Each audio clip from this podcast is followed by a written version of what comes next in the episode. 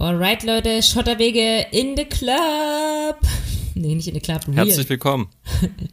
Wir sind heute real. Wir waren letzte Woche äh, im ähm, Clubhaus mit euch, mit ein paar von euch und jetzt sind wir wieder da und erzählen euch, wie es im Clubhaus war, weil es gab ein echt spannendes Thema dort. Richtig, und deswegen greifen wir das auch in dieser Folge nochmal auf. Es geht wieder um GameStop und wir versuchen dieses Thema noch ein bisschen zu differenzieren. Außerdem erzählen wir euch, was alles neu war in dieser Woche in der Finanzwelt. Unter anderem Jeff Bezos wurde durch Andy Jassy ersetzt. Das war aber jetzt, aber da, wir haben ja viel mehr über noch ganz viele andere Themen geredet. Aber dir fällt wahrscheinlich ja. nur das letzte ein, jetzt. Richtig, ich bin, bin wie so ein Goldfisch im Glas. genau. Wenn ihr, wenn ihr wissen wollt, was zwischen GameStop und äh, Jeff Bezos kommt, dann hört jetzt rein. Alles klar.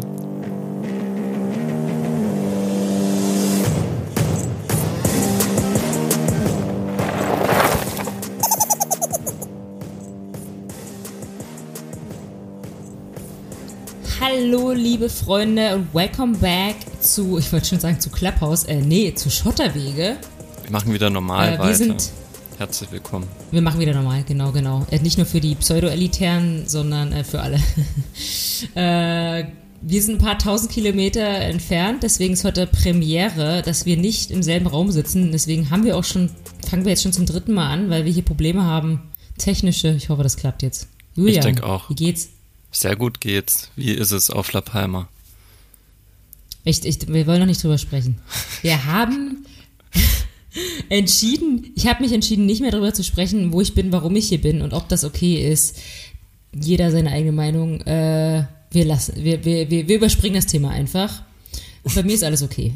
Also alles gut, Arbeit läuft, äh, super. Du sagst ja immer, ähm, wir, wir, reden zu wenig über Bikes und, und Fahrräder, äh, ist ja dasselbe, äh, über die Bike-Industrie. Was gibt's in der Fahrradwelt? Ähm, ja, ist ein neues Jahr. Alle sind total aufgeregt. Ich war gerade in einem Gruppenchat mit ähm, anderen Athleten. Ähm, alle sind irgendwie am Trainieren und ja, es gibt neue, neue Bikes, neue Sachen, neues Zeug, neue Ideen. Ähm, ja, wir hoffen natürlich, dass wir das alles irgendwie durchziehen können. Es wurde heute festgelegt, dass das Bike Festival in Riva und in Willingen, was ja eigentlich im April, Ende April und im Mai stattfinden sollte, schon mal verschoben ist. Verschoben, nicht abgesagt. August, nee, auf August, September. Also ja, mhm. ich denke, ist ähnlich wie letztes Jahr, es wird nichts gehen. Wir hoffen, dass im, im September wieder was geht, aber meine Termine sind nicht so gebunden an äh, große Events, deswegen ist mir das erstmal, also mir macht das nicht so viel aus, sagen wir ja, so. genau. Interessant. Also, ja, also ähm, genau, auch, das ist so viel zur Bike-Szene. Ich habe ja, bin ja auch kein Dr. Drosten. Das, äh, also niemand kann das ja vorhersehen. Ich persönlich. Doch, du bist Hobby, du bist Hobby-Drosten. ich bin Nachblabler vielleicht, äh, das kann ich. Ähm, aber ich kann mir echt nicht vorstellen, dass 2021 sich irgendwas ändert hinsichtlich Veranstaltungen im Vergleich zum Vorjahr. Ja, schauen wir mal. Ich also, hoffe schon, ne? langsam wird es echt Fahrt, ne? Also es ist echt. Ich bin ja jetzt hier tatsächlich in, in einer anderen Situation. Also ich muss zwar mehr Maske tragen als zu Hause, viel mehr. Also sobald ich die Tür verlasse, überall. Aber ich meine, es ist halt äh, an, annehmlicher so mit schönem Wetter und ähm, Radfahren. Aber trotzdem ist es unerträglich. Also auch, also auch für mich, weil du, du kannst auch, egal was du machst, äh, es ist quasi verboten, sich gut zu fühlen. Ja. So, so habe ich das Gefühl. Ja, klar. Und jetzt, äh, Und ich, das ich, muss aufhören. Ich frage also. jetzt gar nicht nochmal weiter nach, weil sonst wären wir genau wieder in diesem Thema drin, über das wir nicht sprechen wollen. Cut! Genau. Von daher, ähm, ich kann dir was über die Finanzwelt erzählen. Es ist so viel los. Also man, man könnte, es, es war selten spannender. Ich will noch mal kurz, nur noch, äh, bevor du gleich loslegen kannst. Nee, will ähm, ich ja gar nicht. Leute, ich finde es ja schön, wenn, wenn du doch, mal erzählst. Du sollst loslegen gleich, aber es geht äh, noch mal drum zu erzählen, wie die Clubhouse-Action war, Ach weil ja. ähm, Schotterwege war ja in the Club und es waren ein paar ähm, Schotterwege-Jünger dabei und Jüngerinnen, JüngerInnen letzte Woche Freitag und es war also recht cool. Wir hatten ein ganz cooles Thema, die neue Generation Börse und äh, GameStop und so. Das kannst du ja nochmal kurz für uns wiederholen. Gleich auf alle Fälle danke für alle, die dabei waren und wir werden das sicher nochmal wiederholen, die Tage. Also schaut immer mal vorbei auf Clubhouse ähm, damit ihr seht, wenn wir sprechen, wenn wir uns treffen und also immer irgendwann abends, aber wir wissen nicht an welchem Tag. Und ähm, wer noch nicht im Clubhouse ist und da immer noch rein will, wir haben immer noch die Signal-Gruppe, wo man schreiben kann, ob jemand noch einen Invite hat. So viel zum Organisatorischen. Und jetzt äh, kann Julian mal erklären, was, was da los ist. Warum, warum ist gerade alles so drunter und drüber? Genau, also wir an all die, die nicht dabei waren, und äh, die letzte Woche überhaupt keine Nachrichten geguckt haben oder gehört haben.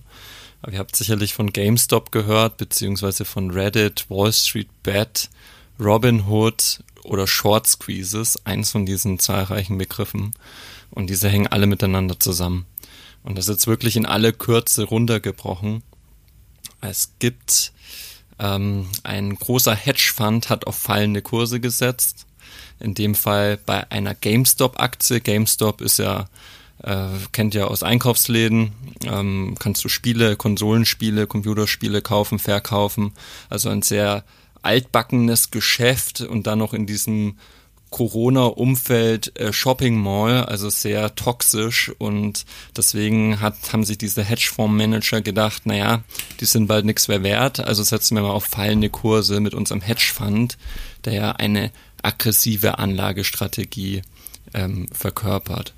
So, ähm, was ist passiert? Es gab dann äh, in dem Reddit-Forum, haben sich verschiedene Privatanleger zusammengetan unter dem Subforum Wall Street Bets und haben sich Aktien angeguckt, die äh, stark im Visier von sogenannten Shortsellern oder Hedgefonds äh, waren. Und das ist natürlich dann so ein bisschen so eine wie will man das sagen, eine polarisierende ideologische Geschichte. Ähm, man kann sich vorstellen, dass diese bestimmte Art von Privatanlegern in diesen Foren auch sehr spieleaffin ist. Das heißt, man hat im Fall von GameStop gesagt, ähm, nee, diese, diese Finanzhaie, diese Heuschrecken machen unseren Spieleladen nicht kaputt. Wir gehen auf die Barrikaden und kaufen jetzt wie oh verrückt Gott, GameStop. Was für Nerds, und, und kaufen jetzt wie verrückt GameStop-Aktien, weil wenn ich viele GameStop-Aktien kaufe, dann geht der Kurs durch die Decke. Und diese Leute, die auf fallende Kurse gesetzt haben, verlieren jede Menge Geld. Und in dem Fall haben die Milliarden an Geld verloren, weil es tatsächlich dazu gekommen ist, dass diese Privatanleger, also diese diese ähm, abgesprochenen Privatanleger es geschafft haben, diese kleinen, ich sag mal in Anführungszeichen kleinen Leute, diese großen finanziellen Player aus dem Markt zu drängen und nicht nur das, sondern in dem Fall einen großen Hedgefonds äh, nahezu zahlungsunfähig zu machen, weil er in dem Moment, da gibt es dann sogenannte Margin Calls, nennt sich das auch, das heißt, sie müssen dann ihre Position glattstellen, also sie sind dann mit ihrer Position so im Verlust, dass sie die clearen müssen. Ja, die müssen die kaufen. Also die kaufen ja eine Leeraktie, so habe ich es verstanden. Die kaufen, ja, also leer und dann müssen sie quasi die Aktie tatsächlich kaufen, damit sie nicht, also damit sie nicht alles verlieren. Genau, auch. Ja, richtig? genau. Ja, also genau, äh, es kommt auf, aufs selbe raus. Ähm, was du jetzt sagst, ist der klassische, die Beschreibung von einem Leerverkauf. Also ein Leerverkauf wäre eine Möglichkeit, auf fallende Kurse zu setzen. Und das funktioniert, wie du gesagt hast. Also du, du ähm, äh, leist dir eine Aktie, also du hast, du hast keine Aktie, dann leist du dir die Aktie von jemandem und verkaufst sie und äh, sagst, na gut, in, in 20 Tagen zum Beispiel kaufe ich die zurück, aber dann eben zu einem geringeren Preis und die Differenz ist dann mhm. dein, dein Ertrag. Und ähm, oft wird es halt über strukturierte Produkte ähm, gehandhabt, dieses Geschäft. Und äh, da gibt's auch eine Haltedauer oftmals und, und man muss sich halt einmal vorstellen, dass jeder Tag, in dem du diese, diese, diese Short-Position hältst, verlierst du ähm, Geld. Also es kostet dich Geld, dass äh, das ähm, diese Position zu halten.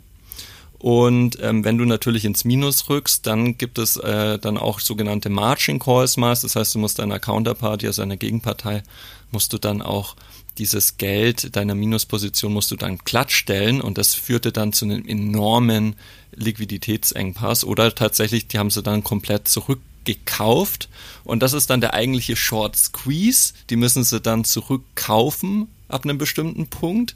Und da die ja nicht nur mit 50 Euro drin sind, sondern mit sehr viel Geld, das sind ja riesige Positionen, kaufen die am Markt dann wiederum diese Aktie, was wiederum die Aktie nach oben befeuert. Und äh, ja. davon, und das ist halt dann so, so, so eine Teufelsspirale und resultiert, dass Reddit, äh, nicht Reddit, sage ich schon, dass GameStop sich ähm, vervielfacht hat im Aktienkurs in kürzester Zeit. Also eine gewaltige Kursexplosion. Und das ganze Thema ist natürlich ideologisch aufgeladen. Das heißt, man spricht ja von David gegen Goliath. Das ist das erste Mal, dass sich Privatanleger Anleger erho ähm, ja, aufbegehren gegen die alteingesessenen institutionellen.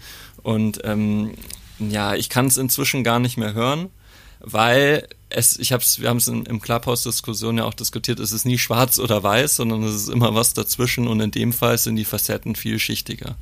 Was ich am Freitag auch immer versucht habe klarzumachen, ähm, wenn du Goliath ein Bein stellst und er hinfällt, dann hat es einen größeren Effekt. Und in dem Fall kannst du halt auch Märkte destabilisieren, wenn so ein ganzer Hedgefonds halt mal pleite geht. Nicht, dass mir die Hedgefonds leid tun, die ist mir persönlich scheißegal. Mir ist das völlig egal, ob da jemand Geld verliert, weil er auf verhaltene Kurse setzt. Was mir nicht egal ist, wenn das Vertrauen in Kapitalmärkte ähm, erschüttert wird und wenn Privatanleger, auch viele, die dann eigentlich damit gar nichts zu tun haben, da womit aufspringen und am Ende selber noch viel Geld verlieren.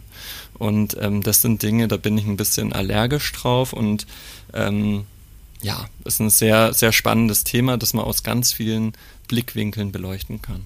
Ja, was ich halt krass finde, ich habe jetzt auch so ein bisschen, äh, auch bei Instagram und was ich so aufgeschnappt habe, gehört, es gibt halt Leute, die sich so Pseudo auskennen, also wie ich. Aber ich habe ja immer noch dich äh, als Backup, also da kann ich mal nachfragen. Aber es gibt so Leute, die sich so Pseudo auskennen und jetzt so sagen, ja geil, jetzt können wir, die Kleinen, jetzt können wir was tun gegen die Großen und die quasi die Leute noch so aufbäumen irgendwie und sagen, ja, jetzt könnt ihr da auch machen und jeder kann machen und hier und mhm. das war doch irgendwie auch, wie war das, Trade Republic hat äh, den Handel ausgesetzt. Ja. Äh, für eine Weile, ich weiß jetzt nicht genau aus welchem Grund, aber, aber ich glaube, das ist halt, es ist halt alles drunter und drüber. Also was irgendwie mal, ich habe auch mit dem mal gesprochen heute, der ein bisschen älter ist, ähm, auch und der auch seit, seit langem einfach als Privatanleger mit kleinen Beträgen so, was man halt so hat, was man halt so spart, irgendwie an der Börse anlegt, da jährlich halt die durchschnittlichen 8% mitnimmt. Und der hat auch gesagt, das ist jetzt, man weiß gar nicht mehr, das ist, hat nichts mehr damit zu tun, ob man auf ein Unternehmen setzt, wie keine Ahnung, ja, also da sage ich bestimmt was Falsches, wenn ich irgendwas sage, äh, Gibt SAP, äh, weiß ich nicht, keine Ahnung. Warum ist eigentlich SAP immer so, warum muss SAP bei uns immer so herhalten? Weiß ich, ich weiß auch nicht, nicht, weil du das am Anfang gesagt hast und ich kannte das nicht, dann hat sich das eingebrannt. Ja. Aber ja, dass, dass es teilweise nichts mehr damit zu tun hat, irgendwie was Solides anzulegen, sondern es ist alles nur noch irgendwie äh, so, so, so vage und mhm. irgendwie.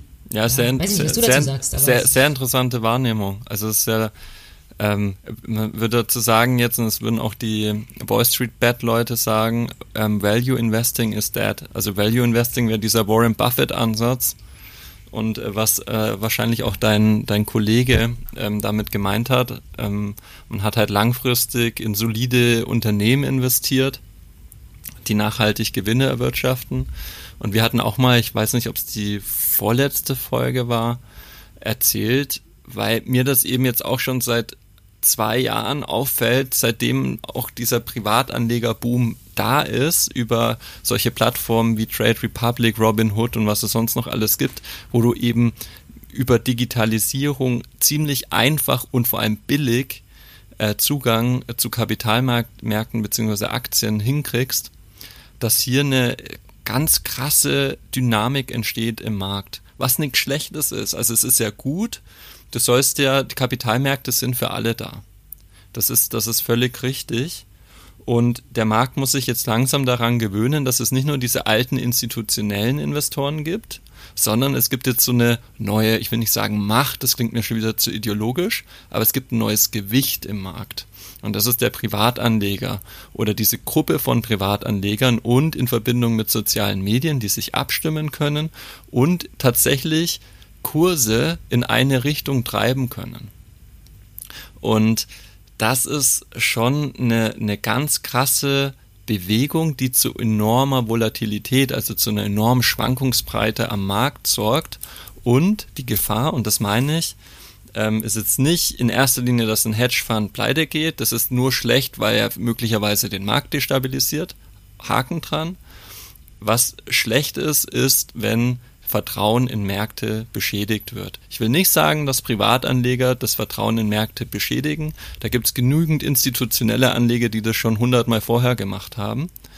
Ähm, man muss nur jetzt das neu berücksichtigen. Und das muss ich jetzt alles ein bisschen beruhigen und vielleicht auch sogar reguliert werden von außen. Dass du wieder Kapitalmärkte vertrauenswürdig machst und dass das kein Kriegsschauplatz wird. Weil in diesem Krieg werden die Leute, die jetzt meinen, was du sagst, die dir schreiben Leute, oh, wir können jetzt was bewirken und was, das, ich kann es nicht klar sagen, aber ihr seid die Lemminge.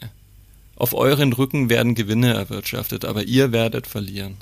Und das genau passiert ja, ja jetzt auch. Und das, ähm, das sehe ich mich auch persönlich ein bisschen in der Pflicht zu sagen, denkt bitte nach, bevor ihr irgendwie handelt oder aktiv werdet. Denkt nach und denkt an die Konsequenzen und denkt nach, welche Rolle ihr in diesem Spiel habt. Das ist ja, aber du redest jetzt, also die Leute, die jetzt wirklich da sich absprechen und da was bewirken, das sind ja nicht die ganz kleinen Anleger wie wir und ihr da draußen, sondern das sind ja schon auch so halb institutionelle, oder? Oder so, so nee. Leute, die, da, die als Hauptberuf Investor sind zum Beispiel. Das sind die, oder? Ja, das ist halt, das ist das, das ist ein bisschen das Paradoxe, also das hast du jetzt sehr schön gesagt, weil ich finde, es wird suggeriert, dass das irgendwelche nerdigen Gamer sind, die jetzt nochmal 100 Euro irgendwo reinlegen, aber diese Gruppe und diese Foren werden meines Erachtens auch gesteuert von Investoren, also so Neureiche etc., die natürlich damit Kasse machen. Nix anderes. Die machen damit Kasse, denen ist das scheißegal, was GameStop, ob das jetzt dass der Spieleladen in der, in der Mall noch erhalten bleibt. Die wollen Geld machen. Und die, und die, die Leute und die wirklichen Kleinanleger, die nicht viel Kohle haben, mit denen wird's möglich gemacht. Und die werden am Ende verlieren, weil die nicht mehr rauskommen aus diesen fallenden Kursen. Übrigens, was meinst du, wie, wie viel hat GameStop heute verloren an Kurs? Oh. So. Ich, wie viel hatten die überhaupt gemacht? Also die sind doch irgendwie, das waren doch irgendwie, wie viel waren das? 2000 Prozent oder? Kann nicht mehr. Warte mal, ich. Es war schon. Ich, die waren doch irgendwie, äh, die waren irgendwie ganz wenig wert, weil es natürlich ein aussterbender Geschäftszweig ist und die seit Jahren Riesenverluste haben. Also ich kann es dir sagen, die, die, waren jetzt Anfang des Jahres waren sie bei äh, 16 Euro und in der Spitze, also am Freitag haben wir noch gesprochen, das war der 26. oder? Nee. Der Freitag war der. Es war der 29. 9, ach genau, bist du, genau. Sind sie auf 356 Euro hoch. Also von 16 auf 356 im, im Hoch. Ähm, und im absoluten Maximum, das war sogar am Donnerstag vor, waren sie sogar auf 420 Euro. Mhm. Und heute sind sie von da auf äh, 74 Euro runtergeknallt. Ja, und, ja. und das Ding ist halt, die Leute, du kommst dann nicht mehr raus. Du kommst dann nicht mehr raus und, und die, die es am wenigsten verstanden haben, die. Die zahlen jetzt. Die zahlen jetzt. Und ja. ich will jetzt auch nicht sagen, dass das GameStop-Thema durch ist. Also auch dieses ganze Privatanleger versus institutionelle Anleger-Thema ist auch noch nicht durch. Wer weiß, vielleicht geht GameStop auch nochmal was weiß ich wohin, vielleicht wird es auch gar nichts mehr wert. Ich weiß es nicht. Also wir machen nochmal Disclaimer, es ist ja keine Anlageberatung her, hier. Ähm, das müsst ihr alles selber entscheiden. Es ist, ich, ich glaube, dieses, ja, ja, dieses Thema wird uns noch länger beschäftigen. Das haben wir in einer der letzten Folgen ja besprochen, die Psychologie ähm, beim Anlegen. Und das ist ja das Ding, das haben wir ja auch gesagt. Man muss halt verstehen, in was man investiert. Und wenn man versteht, was das Geschäftsmodell von GameStop ist, leuchtet jedem ein, dass das nicht Also außer es hat jetzt, da muss man sich halt äh, irgendwie informieren. Vielleicht hat, haben die ja ihr Konzept gewechselt, haben was weiß ich was, äh, plötzlich äh, sind Videospiele wieder voll Hype oder die haben einen neuen Investor oder einen neuen Geschäftsführer oder weiß der Geier was. Aber wenn nichts mhm. davon zutrifft und das in ein absteigender Ge Geschäftszweig ist und die Zahlen, die in den letzten Jahren immer, die nur Verluste gemacht haben, dann macht das ja keinen keinen Sinn, da zu investieren. Nur weil andere da investieren und weil der Kurs aus irgendwelchen Gründen steigt oder sich irgendwer abspricht. Also das ist ja so das Ding. Also man muss es halt verstehen, was man tut. So ist das. Und diese vermeintlichen Kleinanleger sind, wie du auch schon gesagt hast, gar nicht so klein. Sondern die werden ja, auch. Ja, eben. Also, das sind genau die denken so jetzt. Also, ich habe das halt gehört von so einem YouTube, nicht YouTuber, so, so ein Instagram-Dude, der halt relativ viele Follower hat, weil er irgendwie so, so eine TV-Sendung hat oder was weiß ich ich folge dem halt und der hat dann so voll berichtet, so wie, also der hat noch nie was über Börsenzeug, Aktien, ETF, keine Ahnung gesagt. Also noch nie was über Finanzen. Und haut da plötzlich so eine, so eine Megastory raus mit, ja, und das ist jetzt voll hier das neue Ding und so, die Kleinanleger können jetzt die Großen fertig machen und so. Und ich denke mir so, what? Mhm. Weißt du, der hat halt eine riesen Reichweite. Das ist halt, das ist halt, du hast da ein bisschen. Äh, ja, schreib ihm mal, er soll mal, er soll mal unseren Disclaimer einsprechen. Da kommt ganz schnell mal die, Börse, die Börsenaufsicht oder die Finanzaufsicht zu ihm. Das wird teuer. Ja. Naja, ich weiß nicht, ja. Aber das ist halt Nein. halt einfach gerade so ein Thema. Also, wir haben ja unseren Podcast anscheinend auch zu einer Zeit geschalten, äh, wo das immer mehr zum Thema wird. Also, mhm. Auch nee. Bitcoin und also alles, was wir sprechen, ist irgendwie auch gleich mal in den Nachrichten. Also als wenn die uns hören, du Julian. naja, also es kommt ja nicht von irgendwoher. Wir, die Idee kam jetzt nicht äh, von irgendwo, dass wir gesagt haben, lass einfach mal über Wirtschaft sprechen oder wirtschaftliche Themen, sondern du hast ja selber von dir aus gemerkt, okay, da ist ein Bereich, da habe ich eigentlich viel mit zu tun, aber relativ wenig Kenntnis, weil es mir einfach niemand erklärt, beibringt oder wie auch immer und du würdest es gern einfach verstehen. Und ähm, ich glaube, so geht es ja auch vielen.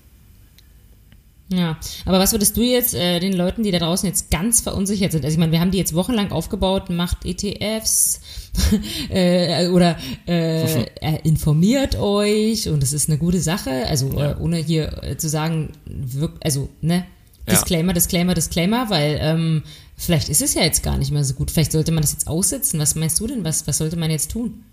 Die Story hat sich nie verändert. Man sollte immer noch nicht spekulativ agieren und man sollte einen langfristigen Anlagehorizont wählen und ähm, man sollte diversifiziert agieren. GameStop ist kein, keine Diversifikation. Das heißt, äh, wir sind ja nicht in einem ETF oder in einem Aktienfonds, wo du verschiedene Aktien in verschiedenen Sektoren oder Ländern hast. Das heißt, du hast hier keine Risikostreuung, sondern du hast 100% Unternehmensrisiko. Ähm, das wollen wir nicht. Wir wollen, dass ihr oh Gott, müssen wir tatsächlich einen Disclaimer nachher noch einsprechen.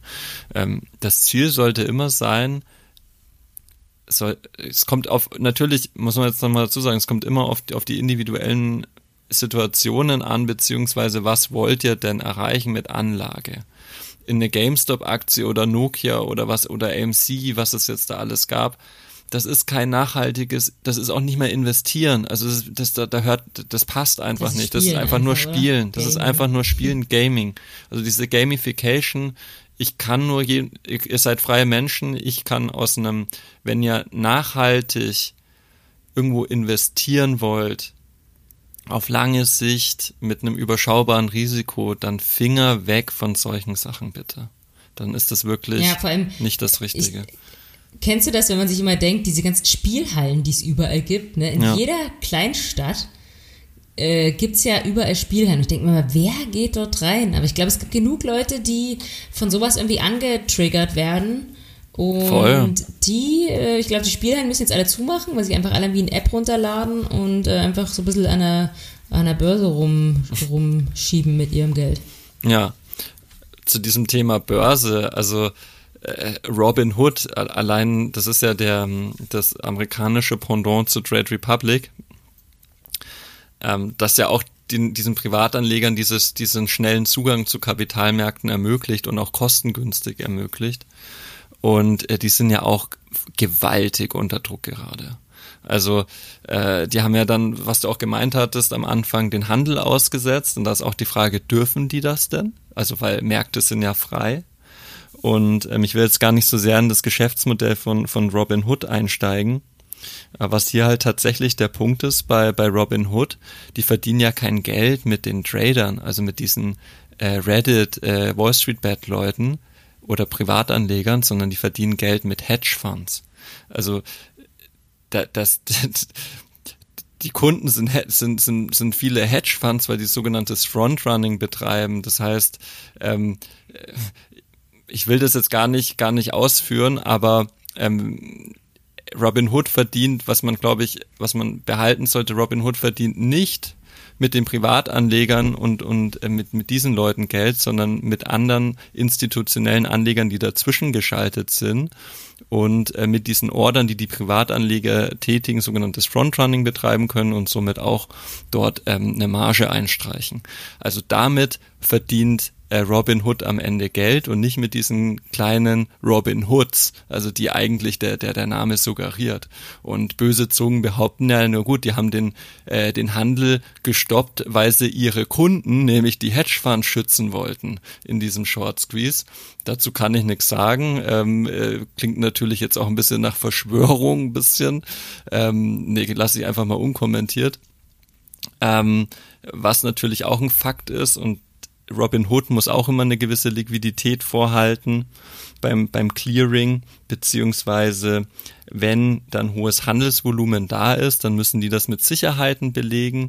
Und wenn so ein enorm hohes Handelsvolumen reinkommt, wie bei so einer GameStop-Aktie, heißt es auch, sie müssen Liquidität vorhalten, die sie gar nicht haben.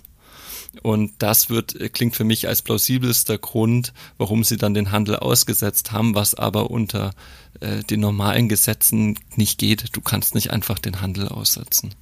Und, ja, äh, das hat ja, ja glaube ich, die Sissy gesagt in unserem Clubhouse-Chat äh, äh, Room, dass es irgendwie ein Gesetz gab. Äh, es, nee, also so. es, es gibt kein Gesetz, es ist einfach ein, also wenn man das als, ich weiß nicht, ob man das als Gesetz auslegen kann, aber du, vielleicht meint sie das ja damit, ähm, also du musst, du musst Liquidität vorhalten. Und wenn du die nicht hast, dann funktioniert's nicht. Und, und das ist dann der, äh, der vermeintliche Grund. Ähm, mich hat's nur gewundert, dass Trade Republic das auch ausgesetzt hat. Also das deutsche Pendant. Die haben aber ein anderes Geschäftsmodell. Also da ist eigentlich, ähm, funktioniert nicht so, dass da irgendwelche institutionellen groß zwischengeschaltet sind. Das läuft dann über die HSBC. Aber da bin ich auch zu nicht bewandert genug.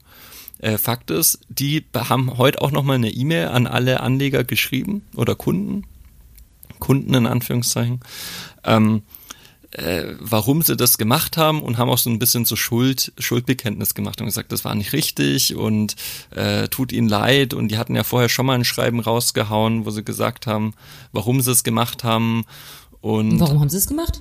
Ja, ich habe mir das durchgelesen und dachte mir hinterher, hm, also das ist doch genau die komische, schwammige Erklärung wie im ersten Schreiben, weil sie sagen, na, einerseits wegen der Volatilität, also der Schwankungsbreite im Markt, ähm, und ich habe mir hier noch aufgeschrieben Technik, aber ich weiß gar nicht mehr, was sie, was sie da gemeint haben. Ja, genau, weil sie es technisch gar nicht mehr umsetzen konnten. Genau. Aber ich konnte das jetzt gar nicht, ich konnte es nicht nachvollziehen, ganz ehrlich. Also es wird ja, auch noch eine spannende. Nicht, äh, formuliert wahrscheinlich. Ja, ich fand es jetzt auch nicht so, so, ähm, so einleuchtend, aber vielleicht bin ich einfach zu blöd dafür. Also wenn das jemand mir nochmal erklären kann. Ganz gerne. sicher nicht. Aber ja, vielleicht gibt es jemand da draußen, der es besser verstanden hat oder so, der kann sich gerne mal melden. Ihr wisst ja, schotterwege.gmail.com.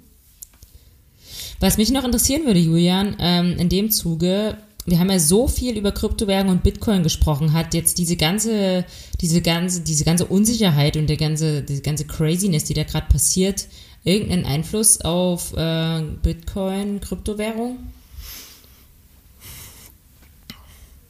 Hm, ich, das kann, es bleibt spekulativ. Also man könnte natürlich sagen, wenn es diese, also ich persönliche Meinung ist, dass diese Bewegung Privatanleger gegen Institutionelle, David gegen Goliath, dass diese, dieser Pseudokrieg, dass, der ist noch lange nicht vorbei. Also man wird sich langfristig dran gewöhnen müssen, an solche Exzesse am Markt und solchen enormen Kursübertreibungen.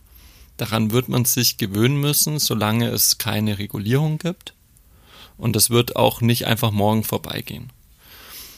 Bei Bitcoin passt natürlich das Narrativ perfekt. Bitcoin ist die, die Anti-Bank, ist äh, Anti-System, Anarchie, es gibt keine Intermediäre, es gibt niemand, der damit Geld verdient.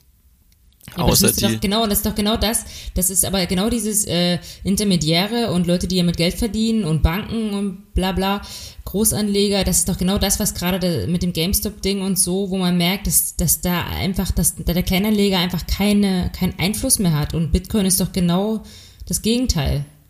Mm, ja, es ist eine andere Welt, richtig.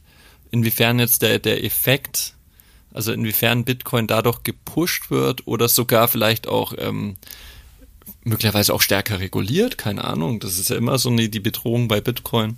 Inwiefern kannst du mhm. Bitcoin überhaupt regulieren? Schwierig zu sagen. Prinzipiell, persönliche Meinung, ähm, ich glaube schon, wenn das der Bitcoin das nicht bereits schon getan hat, ähm, dann profit würde er natürlich von dieser Bewegung aufgrund seines enorm starken Narrativs, das da einfach sehr gut reinpasst, natürlich weiter profitieren. Aber das ist ähm, alles spekulativ und ähm, hängt natürlich und, auch von ganz anderen Faktoren zusammen. Und da muss ich noch ganz kurz sagen, Bitcoin, äh, dieser, dieser zweite Hype im Bitcoin, also äh, wenn ich sage zweiter Hype, mache ich den ersten Hype damals vor drei Jahren und jetzt eben nochmal auf äh, 40.000 Dollar ähm, dieser zweite Hype wurde ja getrieben gerade von institutionellen und nicht von Privatanlegern. Und der erste Hype wurde getrieben von Privatanlegern. Ja. Mhm. Interessant. Diese, Institu diese Institutionellen, die haben ja überall ihre Finger im Spiel, ha? Überall, Mensch. Hm. Auf jeden Fall, ähm, genau, also ich will, was mich auch immer so ein bisschen in dieser ganzen Diskussion jetzt am Ende auch wieder so gefragt, was ich mich gefragt habe, warum? Also worum geht's hier eigentlich? Geht's nicht am Ende? Geld machen. Genau, danke. Also geht's nicht am Ende einfach nur darum, dass jeder sich die Taschen voll machen will, egal ob er jetzt ein kleiner Mann oder ein großer Mann ist. Jeder will die Taschen voll haben mit Geld und es ist doch kein und und genau das ist dann auch deine Frage, was soll man den Leuten denn jetzt raten? Genau das nicht, weil Geld ist sicherlich nicht alles, aber Gehirn, Wissen und keine Ahnung, ein bisschen eine Erleichterung im, im Leben über wie Dinge funktionieren, das, das ist doch ein viel, keine Ahnung, will jetzt ja auch nicht rumphilosophieren oder spinnen, aber Money is a result, not a reason. Also das ist doch, ich weiß ich nicht, das ist mir alles dann irgendwie ja, auch dann zu platt. Ihr braucht euch ja keine Sorgen machen, ihr müsst euch nicht drum kümmern, dass ihr irgendwie bald die Taschen voller Geld habt, weil die EZB druckt genug, da, da, da habt ihr genug in den Taschen. Ich bin richtig. Kleiner ich, Gag. Ja, du bist schon, bist schon ziemlich, also für das, dass du dich immer so, so, so schlecht, äh, was heißt schlecht, will ich gar nicht sagen, sondern so teilweise. Ich verkauf mich unterm Wert. Genau. Immer, immer ganz tief gepokert, aber eigentlich weißt du ganz genau Bescheid, wie der Hase läuft. Apropos äh, Gelddrucken. Nicht, wenn es um, nicht, wenn's ums Reisen geht. da darf man mich nicht fragen. Ähm, apropos Gelddrucken, der ehemalige EZB-Chef Mario Draghi, kennst du den noch? Na, schon mal gehört. Hm. Von dem kamen, kamen diese berühmten Worte whatever it takes. Und damit hat er damals die Schuldenkrise gemeint nach der Immobilienkrise. Das war ein Haupthöhepunkt so 2011, als der Euro so in der Diskussion stand, ob der Euro denn zu halten ist, aufgrund der massiven Staatsverschuldung. Und Mario Draghi hat sich dann hingestellt als neuer EZB-Chef und hat gesagt, whatever it takes. Und daraufhin ging die große, hat er erstmal den Stecker in die Gelddruckmaschine gesteckt und dann seitdem läuft die Maschine. Und dieser Mario Draghi wird jetzt vermutlich italienischer Premierminister. Ach, was? Das ist ja geil. Mhm. Interessant, ne? Ah, cool. Du weißt aber auch einiges, du. Nee, das weiß doch jeder. Also ich gucke jetzt nur noch einmal die Woche Nachrichten.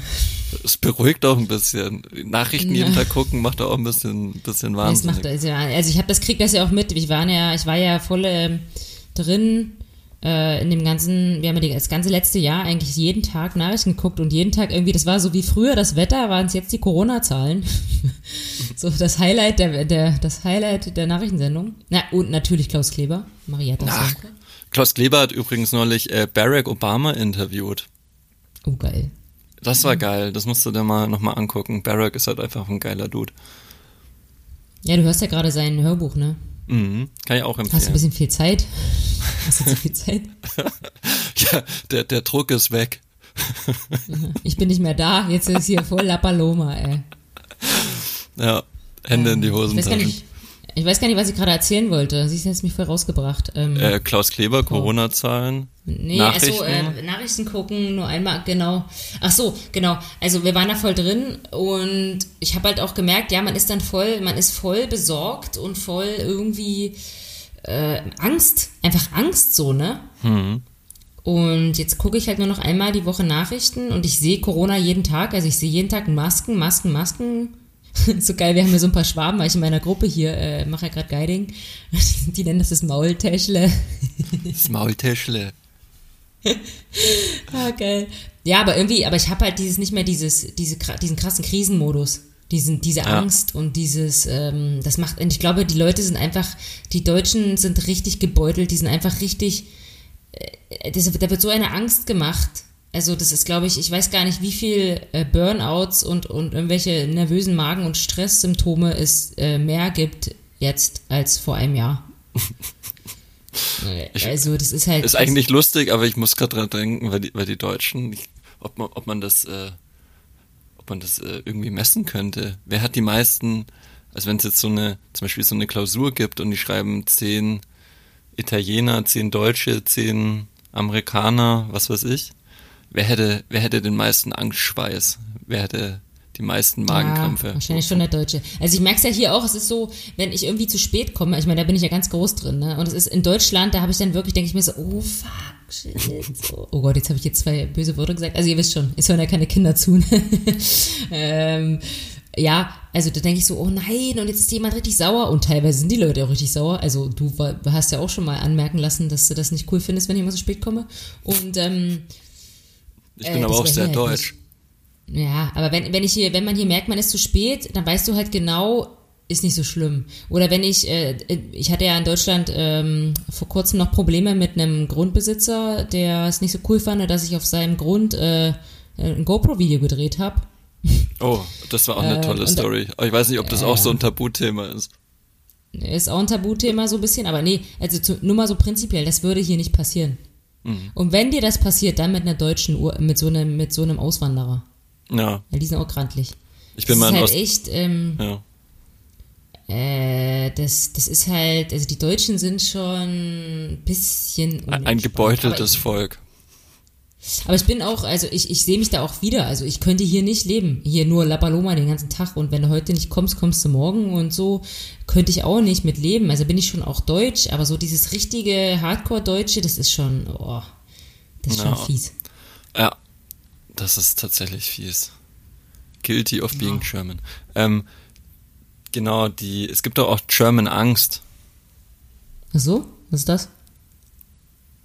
Kannst mal googeln. Ich glaube, also, ich meine, das ist sogar ein, ein, ein ist das nicht sogar ein englisches so, Begriff? So ein Wort wie also, Kindergarten. Ja, genau, German Kindergarten Angst. und Angst. German Angst. Äh, ja. Genau. Ich bin mal in Australien jemanden, äh, weil ich durch die Gegend geguckt habe, hinten drauf gefahren. Die fanden es mega geil. Also, ja, was? Warum? Weiß nicht, die waren, weiß nicht, die, die fanden es einfach, die fanden es einfach cool, dass so wenig passiert ist und haben mich einfach weiterfahren lassen. Vielleicht hatten die auch eine Leiche im Kofferraum, ich weiß es nicht. aber, aber Australier oh ist eben mein, mein Lieblingsvolk. Ja, die, also ich wollte schon sagen, die Kiwis, ah nee, das waren andere. Ah, ist aber egal. So, die Völkersendung heute. Die, die ja. Völker und Vorurteile, Teil 1. Völker und Vorurteile. Okay. Ähm, ich wollte nur noch mal fragen, was mir gerade noch eingefallen ist, äh, letztes Thema Finanzen, außer du hast noch was. Ähm, wir haben ja noch nicht über DAX gesprochen, aber ist ja egal, wie es im DAX jetzt geht. Ich glaube, das ist uninteressant. Aber was ich nur sagen will, äh, wir reden ja Ja, ja, komm DAX, auf, weißt du, komm auf La Palma, halt alles, alles uninteressant. Der, der, DAX ist halt auch richtig deutsch, ne? Also richtig, ja. das ist richtig was Deutsches. Da passiert auch ja. nichts. Der DAX ist so nee, langweilig wie Gold. Ja. Ähm, nee, ich wollte nur sagen, wenn wir jetzt darüber reden, dass es, dass es an der Börse hoch und runter geht, dass man nicht mehr so richtig Vertrauen hat, weil es irgendwie alles so ein bisschen weird ist, ist doch immer noch sowas wie ein DAX-ETF und jetzt hier keine Anlageberatung, aber nur mal so gesagt. Ja, ich habe den Disclaimer hier schon, schon rausgeräumt. Ähm, was sagtest du, ist sicherer oder?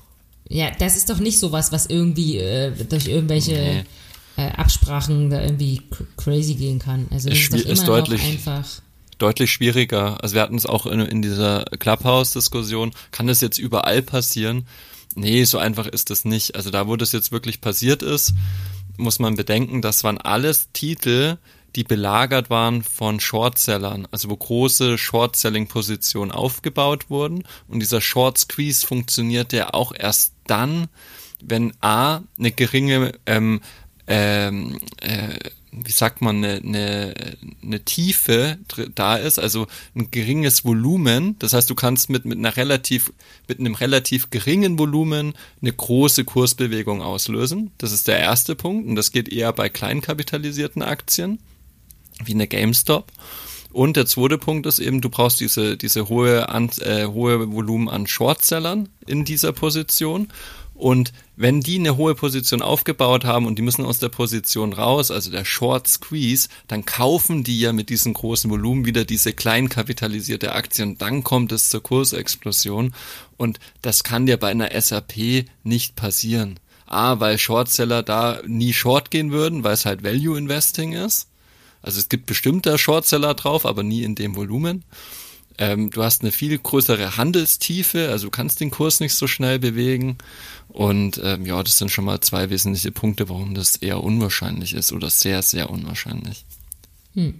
Ja, das, das war doch, finde ich, ein guter Closer zu dem Thema, dass man, dass es zwar beängstigend ist irgendwie, aber auch nicht jetzt irgendwie äh, ähm, hier äh, nee, kein Handlungsbedarf geht, ist. Nee, es geht nicht alles den Bach runter. Ähm, aber man, man muss einfach jetzt aufpassen, ob bestimmte Kursbewegungen, wie sie am Markt gezeigt werden, ob das wirklich noch fundamental begründbar ist. Also ob das alles noch Sinn macht oder ob das totaler Quark ist, weil gerade ähm, einfach, also keine Ahnung, bei Tesla kann man jetzt wieder eine neue Diskussion aufmachen, aber ähm, genau, das ist auch nicht so ganz normal. Ja, ja, gut. Also ich, aber ich weiß nicht, wie lange wir jetzt über das, das Thema gesprochen haben, aber ich glaube, ich habe das Gefühl, wir sind am Ende mit, äh, mit dem Thema. Wie nennen wir das Thema jetzt eigentlich?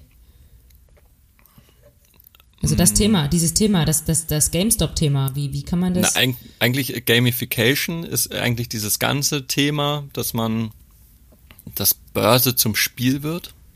Hm. Finde ich eigentlich ganz, ganz schöner Überbegriff. Ja. Und ich will mich eigentlich ein bisschen lösen von diesem David gegen Goliath-Ding, weil da ja. sehen sich dann viele als David und sie sind ja. kein David, sondern Lemming.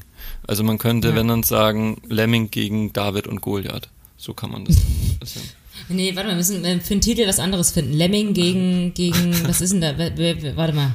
Lemming, aber in dem, in dem Spiel Lemminge gibt es ja keine größere Macht. Das sind einfach noch viele Lemminge. GameStop Lemminge. Einfach Lemminge gegen Goliath. du darfst entscheiden.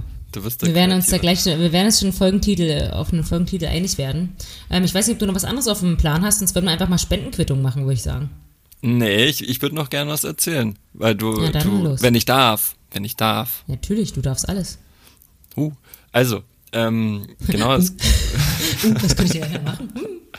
Da du ja keine Nachrichten guckst äh, und du fragst, was sonst eigentlich noch so los ist in der Finanzwelt, also es gab ja so viele Nachrichten, äh, zum Beispiel äh, die, die Brauereien, die deutschen Brauereien äh, haben Rekordminus dieses Jahr in Corona. Ich lasse das jetzt ja, einfach Wunder, mal. weil das spanische Dorada so gut ist. Ja, vielleicht. Dann die Inflation. Dorada wer, wer unsere letzte Folge gehört hat, Inflation im Clubhouse, haben wir auch ein bisschen auch über Inflation gesprochen. Inflation zieht tatsächlich äh, sprunghaft an. Uh, kann Ach, man mal beobachten. Oh, ähm, Recht gehabt. Recht gehabt. noch lang keine Hyperinflation, aber kann man mal, kann man mal im Auge behalten, auf jeden Fall. Das war auch so ein Geist, das ist auch so ein typisch deutsches Ding, oder? Leute, habt ihr es gehört? Wir haben recht gehabt. ja, genau. Ähm, wir waren ja zugegeben nicht die Ersten mit der Idee. So, dann. Doch. dann hier ganz großes, nee, nicht, das ist nur eine strauchige Nachricht. Commerzbank streicht 10.000 Stellen. Ähm, oh Gott. das ist leider die traurige Fortsetzung des äh, Bankenfiaskos. Das ist einfach eine never-ending, trostlos Geschichte.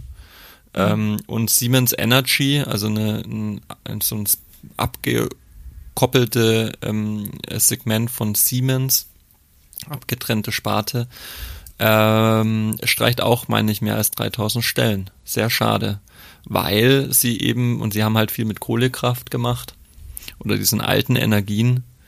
Äh, und die sind halt einfach, die müssen sich davon lösen, weil es keine Zukunft hat. Ist einerseits schön, andererseits natürlich auch schade für die ja. Expertise, die halt die Kohlekraftwerke äh, gebaut ja. haben. Und das ist halt immer so ein, ein zweischneidiges Schwert. Man ähm, kann nur hoffen, dass halt, ich meine, Nachhaltigkeitskonzepte und so, die brauchen auch alle Arbeitsstellen.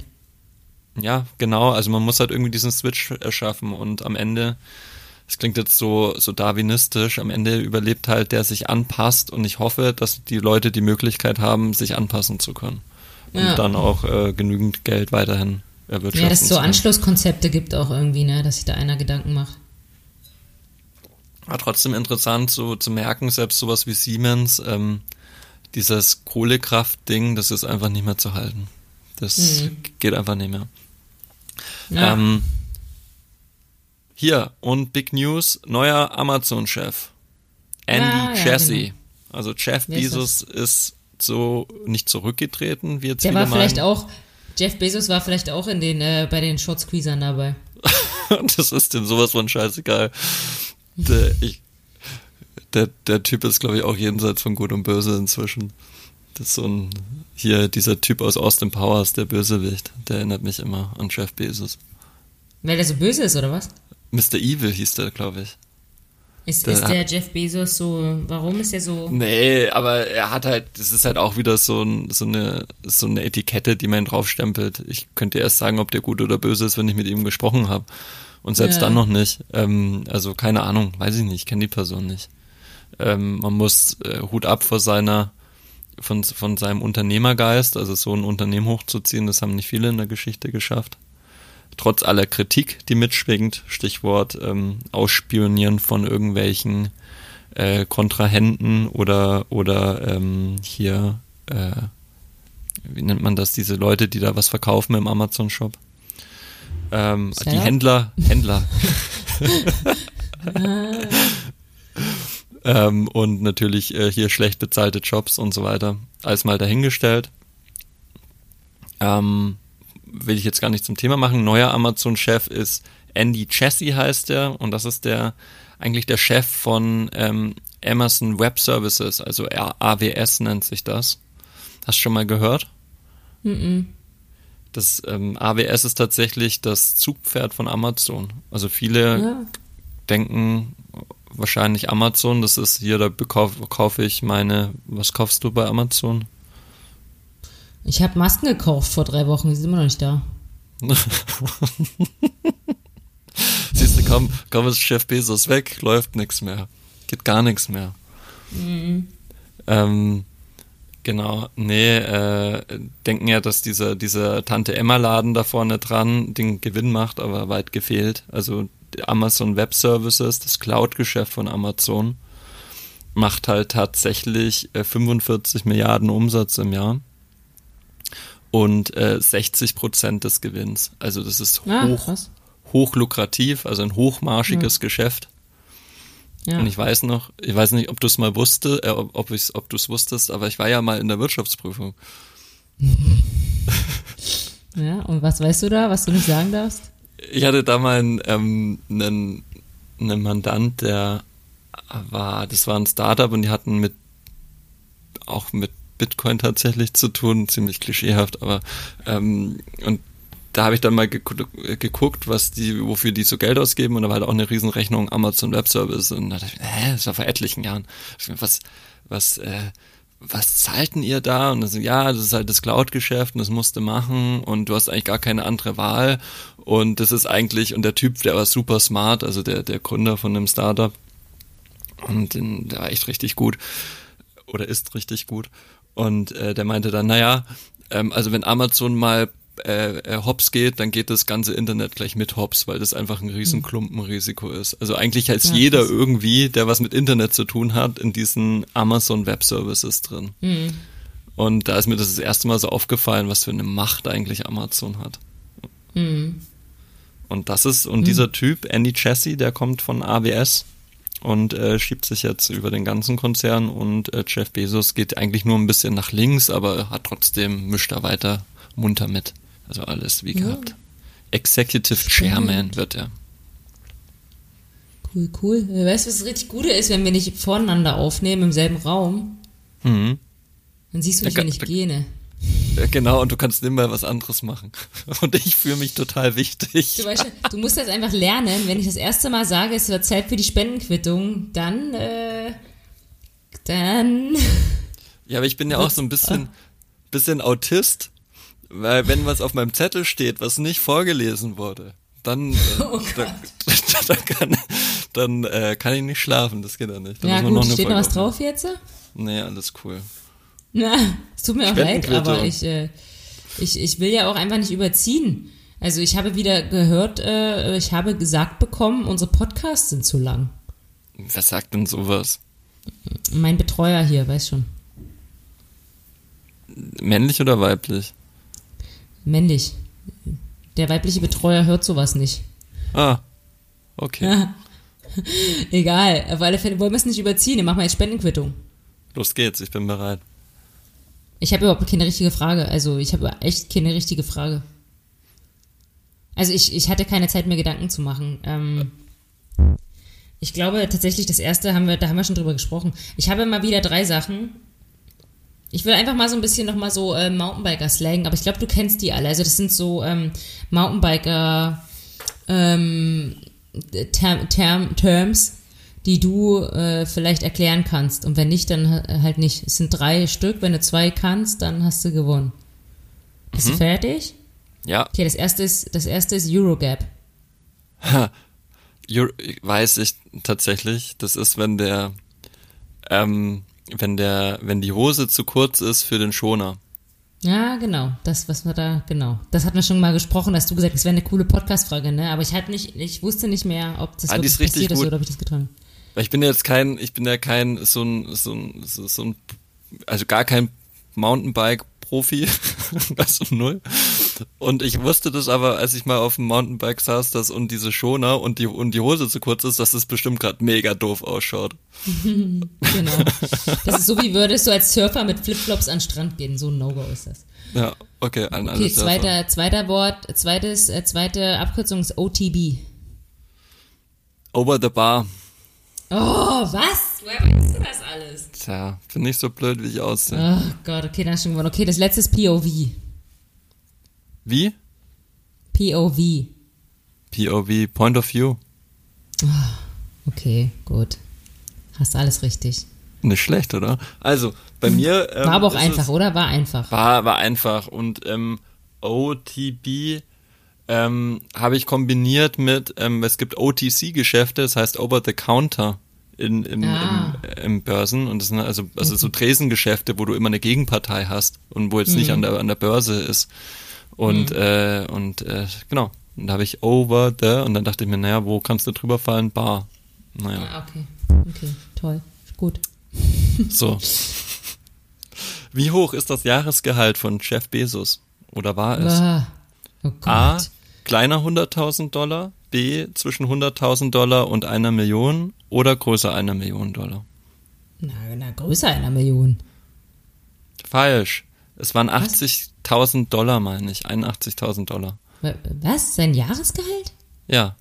Hat er Wann? sich ausbezahlt als Geschäftsführer. Mehr nicht? Nee. Will ja keine Steuern zahlen, die Sau. Ach so.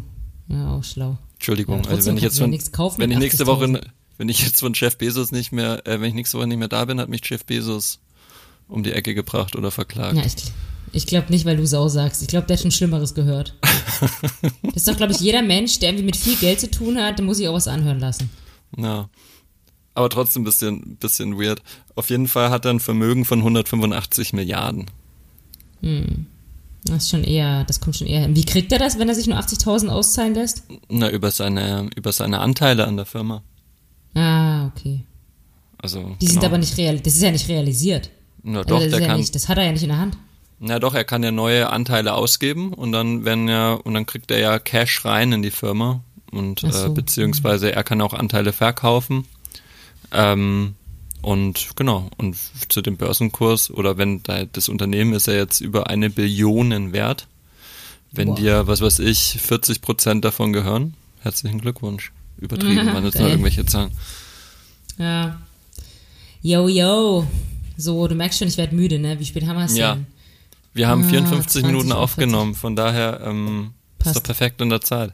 Puh, ja, äh, ich hoffe, wir kriegen jetzt auch hier unsere zwei Laberstreifen übereinander geklebt. Wenn nicht, spielst du einfach hintereinander ab. Ja, das war auch witzig. Ja, Leute, hey, vielen Dank fürs Zuhören. Ähm, Für Bernd, Ich weil we- dann der Podcast so kurz und lang. was? Nee, passt schon. Ich habe gesagt für, für deinen Betreuer, weil er. Ähm, äh, schon mal namentlich ernannt, äh, genannt. Jetzt weiß jeder, wer mein Betreuer ist. Ja, aber ich weiß eh nicht, ich weiß eh nicht, ob der bis hier hinten hört, weil das ist dem ja sonst so langweilig. Ähm, ist okay. yo, also ich, also ich würde mal sagen bis nächste Woche, aber ich weiß nicht, wann wir die nächste Folge aufnehmen, weil irgendwie ist es hier alles ganz schön stressig. Wie gesagt, Ja, bin du ich im Urlaub. hast ja auch gut zu tun, ja. Ne, ich stehe tatsächlich jeden Tag um sechs auf und arbeite, bis um zehn meine andere Arbeit anfängt, die dann wiederum bis abends geht. Also, und danach ist nochmal Büro. So Also viel, ich zu den, rumheulen, aber so viel zu den schönen Fotos in der Sonne und was Ja. dahinter ist. ja, aber ja, ich beschwere mich nicht. Alles gut. Jo, also Leute, bleibt gesund. Und Genau, bleibt gesund. stellt uns Fragen und äh, vielleicht sehen wir uns im Clubhouse und ansonsten äh, hören wir uns, hört ihr uns beim nächsten Podcast. Genau, seid keine Lemminge. Bis bald. Bis bald, ciao.